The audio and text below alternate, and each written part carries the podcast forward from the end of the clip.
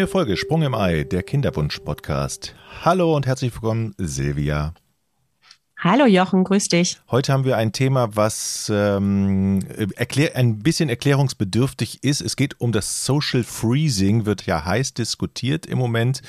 Und da müssen wir erstmal eine Stellungnahme zu abgeben, äh, dass wir eigentlich hier informieren wollen. Ne?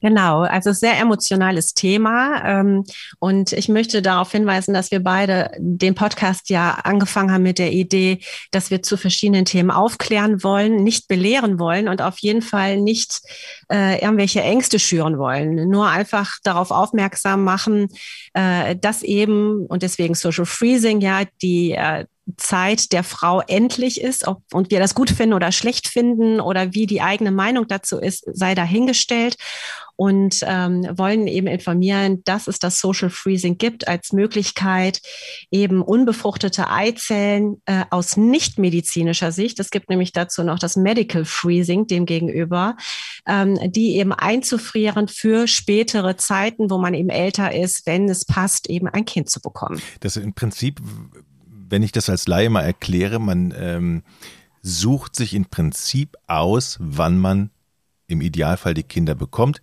äh, erst die Karriere, dann das Kind oder wie auch immer. Also sozusagen, man bestimmt den Zeitpunkt, kann man das so sagen? Genau, böse Zungen sagen ja, äh, in Anführungszeichen eine karrieregeile Frau äh, kann dann einfach äh, Kinder kriegen, wann sie will. Ich denke, dass wir das längst schon tun, indem wir zum Beispiel die Pille benutzen. Alle wollen ja äh, unbeschwerten, kinderlosen Sex haben und lange prüfen, bis sie sich dann endlich binden oder vielleicht auch den Schritt der Familiengründung gehen.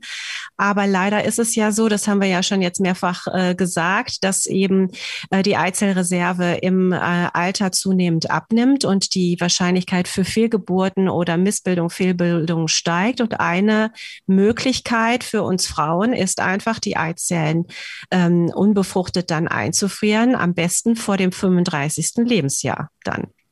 Weil sie dann in den besten Zustand haben? Genau, zwischen 20 und 30 hat man ja die beste Eizellqualität und ab zwischen 30 und 40 geht es ja deutlich bergab. Also man weiß, dass ähm, in den, äh, also mit 30 Jahren jede zweite, dritte Eizelle befruchtungsfähig ist, mit 40 aber nur noch jede fünfte bis sechste. Das heißt also, selbst wenn du viele Eizellen mit 40 hast, brauchst du deutlich mehr, die dann eingefroren werden, mhm. um letzten Endes ein Embryo zu haben hinterher. Weiß man, wie viele Kinder durch Social Freezing geboren werden pro Jahr? Also wie viele Menschen machen das eigentlich auch? Also man schätzt, dass letztes Jahr, also 2020 in Deutschland 1565 Social Freezing Zyklen stattgefunden haben. Ich sage mal, das ist so eine Art Versicherung. Ob da jetzt wirklich drauf zurückgegriffen wird, sei ja nochmal dahingestellt. Ja, ja. Es, äh, es, ist ja nicht gesagt, vielleicht, ähm, ich habe Patientinnen, Frauen da sitzen, die sagen, im Moment habe ich keinen Partner. Äh, ich kann mir das jetzt gar nicht vorstellen. Und ich hatte zum Beispiel einen Fall von einer jungen Frau, die ähm, wusste, dass ihre Eizellreserve zu Ende geht, die ähm, keinen festen Partner hatte und äh, wir konnten auch bei ihr jedes Mal nur eine Eizelle einfrieren, weil wirklich so wenig da war und sie so schlecht auf die Medikamente angesprochen hat. Ähm, durch das Alter, durch das junge Alter waren aber die Eizellen relativ gut und während dieser Sammlung, äh, hat die tatsächlich Mr. Wright kennengelernt, geheiratet, hatte dann letzten Endes elf Eizellen eingefroren und ist direkt beim ersten Transfer dann hinterher schwanger geworden. Aber zu dem Zeitpunkt, wo sie dann ähm, verheiratet war, hat sie keine Eizellen mehr gehabt. Da war sie tatsächlich dann schon in den Wechseljahren. Also in dem Fall alles richtig gemacht. Hm. Ähm, wie funktioniert eigentlich das Einfrieren? Also die äh, Frauen unterziehen sich einer Stimulation mit Hormonen, meistens FSH, und ähm, das wird ab dem Zyklusanfang, ab dem zweiten, dritten Zyklustag angefangen zu spritzen. Und man will damit äh, den Eierstock bewegen, mehrere Eizellen zu produzieren. Ähm, wir machen dann Monitoring, das heißt, die Patientin kommt rein, wird eben, kriegt einen Ultraschall, man guckt eben, wie lange es dauert dann, ähm, dass möglichst viele Eizellen groß genug sind, um die dann ungefähr zur Zyklusmitte, das heißt also 14., 15., 16. Zyklustag abzupunktieren. Und das heißt dann, äh, unterzieht man sich einer kurzen Narkose und ähm, in die Scheide wird dann der Schallkopf eingeführt, da ist eine Nadel dran befestigt und mit der punktiert man dann am Eierstock. Die Eizellen saugt man dann raus, wie bei einer Blutabnahme, kann man sich das vorstellen. Und dann werden die eingefroren. Die Qualität der Eizellen, leidet die unter diesem Einfriervorgang oder macht das denen gar nichts aus? Also es gibt äh, mittlerweile äh, viele Studien und ähm, die sagen ganz klar, dass das Einfrieren mit dieser Vitrifikationsmethode keinen schlechten Einfluss auf die Eizellen hat. Man muss sich nur klar machen, dass eben ähm, nicht alle Eizellen aufwachen vom Einfrieren. Also die ähm, äh, Lebensfähigkeit nach dem Einfrieren liegt so bei 80 bis 90 Prozent. Also man hat einen kleinen Verlust durch das Einfrieren. Mhm. Wie viele Eizellen kann man eigentlich ähm, entnehmen? Hängt wahrscheinlich von der Frau ab. das ist ein Unterschied. Aber äh, gibt es auch eine Anzahl, so viel sollten es schon sein? Also in den, es wird in der Regel empfohlen, 10 bis 15 Eizellen ähm, zu entnehmen. Und es hängt, wie du schon gesagt hast, individuell von der Frau ab. Also wie jung ist sie, wie viele Eizellreserve ist noch da, wie gut reagiert sie auf die Medikamente. Und ähm, im Schnitt sind das auch pro Entnahme acht bis zehn Eizellen, die entnommen werden, können aber auch bis zu 40 sein an einem, bei einem Versuch, wenn die Frau eben jung ist. Und ähm, als Faustregel gilt, damit man so eine Vorstellung hat, sechs heißen, dass später davon drei befruchtet werden können nur. Also dann fallen schon drei weg. Und äh, davon schafft es eigentlich nur eine, sich weit genug zu entwickeln. Also theoretisch, wenn man sagt, 10 bis 15 Eizellen als Ratschlag, sind das ein bis zwei Kinder hm. hinterher. Statistisch, ne?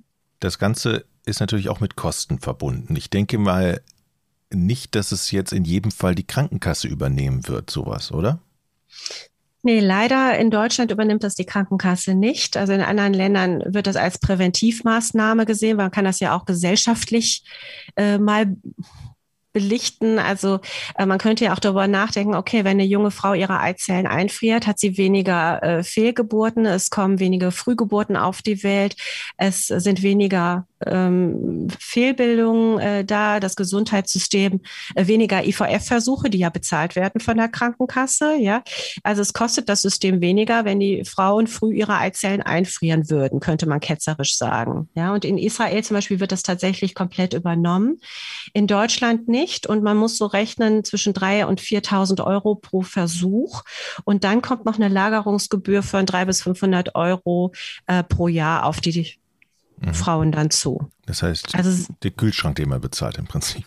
Ja, genau, die Lagerung, genau. Also es ist eine teure Angelegenheit, was sich nicht jeder leisten kann. Und ähm, dementsprechend ist auch das Klientel dann. Ne? Und ähm. Die ähm, äh, Patienten, die kommen, das sind meistens Frauen über 35, die dann schon gestanden im Beruf sind, die das Geld dann auch haben, die aber dafür leider schon etwas zu spät sind. Ne? Optimalerweise. Bemerkst du denn, dass das Interesse an Social Freezing in den letzten Jahren gestiegen ist?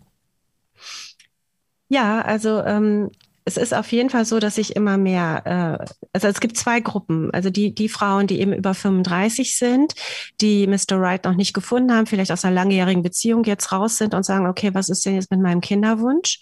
Und es passiert tatsächlich, was das sehe ich äh, im Studentenunterricht bei den jungen Frauen, ähm, da äh, gibt es anscheinend in den Social Media, äh, wird immer mehr darüber gesprochen und ähm, da ist ein Interesse dran. Es kommen immer mehr Anfragen auch von Studentinnen, die sagen, okay, wann ist denn die beste Zeit zum Einfrieren?